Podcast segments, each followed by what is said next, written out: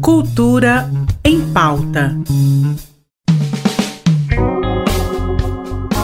Olá, eu espero que vocês estejam tendo uma excelente noite de terça. Estamos começando mais um episódio do Cultura em Pauta, com muitas dicas de arte e lazer para a sua semana. Começando o programa de hoje com um pouco de história. Agora é hora de mais uma aula com o Dr. Givaldo. Dessa vez o doutor vai nos falar um pouco sobre os carros de boi. Saudações, Givaldo! Saudações, Mazé e amigos do Cultura em Pauta.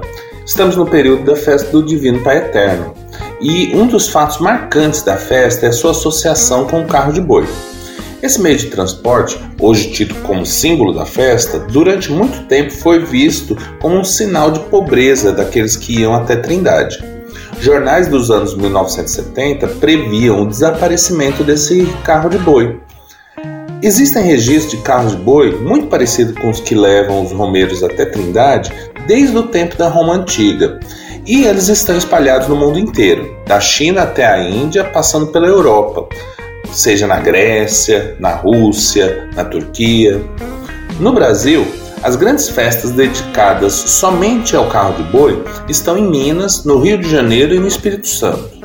A valorização e o ressurgimento do carro de boi em Goiás se deu nos anos 1980, quando algumas prefeituras começaram a ver nele um meio de incentivar a cultura local, patrocinando a romaria. É isso. E se ouvirem o ranger de um carro de boi ao longe, é a história passando.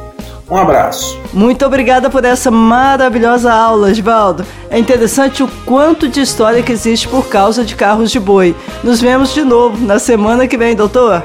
E falando agora das artes cênicas, amanhã a companhia Bravata estreia o espetáculo circense Pelo Contato da Pele, feito pelos artistas Rodrigo Malé e Rebecca Stauffer. O vídeo aborda o tato sendo sentido que nos permite conhecer o mundo, ao outro e a nós mesmos por meio da pele. Você pode acompanhar esse espetáculo no canal do YouTube Cia Bravata, às 8 da noite. Vocês lembram que eu falei sobre o Digo há um tempo atrás? Pois então, o Festival de Cinema LGBT infelizmente está chegando ao fim, mas pelo menos amanhã você pode assistir presencialmente ao Cabaré das Divas, um show de drags com diversas homenagens. O espetáculo ocorre no Goiânia Ouro às 8 da noite e possui entrada gratuita.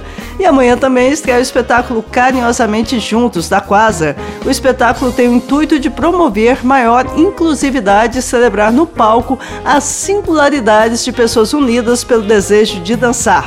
Assim, a companhia de dança criou a apresentação em parceria com sete bailarinos com PCD e com a consultoria de Marlene Dornelles e Vanessa Della Deia, do grupo de dança Diversos, e Henrique Amoedo, da companhia de dança Dançando com a Diferença. O espetáculo começa às oito e meia da noite no Teatro Goiânia, com entrada custando 40 reais. E aqui encerramos o programa de hoje. Agora, curta um pouquinho a música Perfection Can't Please Me, da cantora Aisha. Tenha uma ótima noite e vejo você de novo amanhã. Até mais!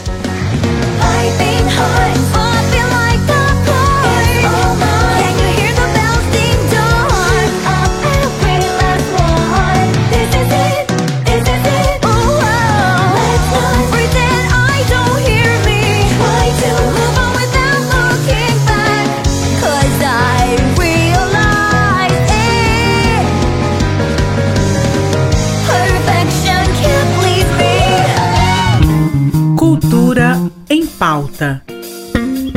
Em parceria com a Secretaria de Cultura do Estado de Goiás.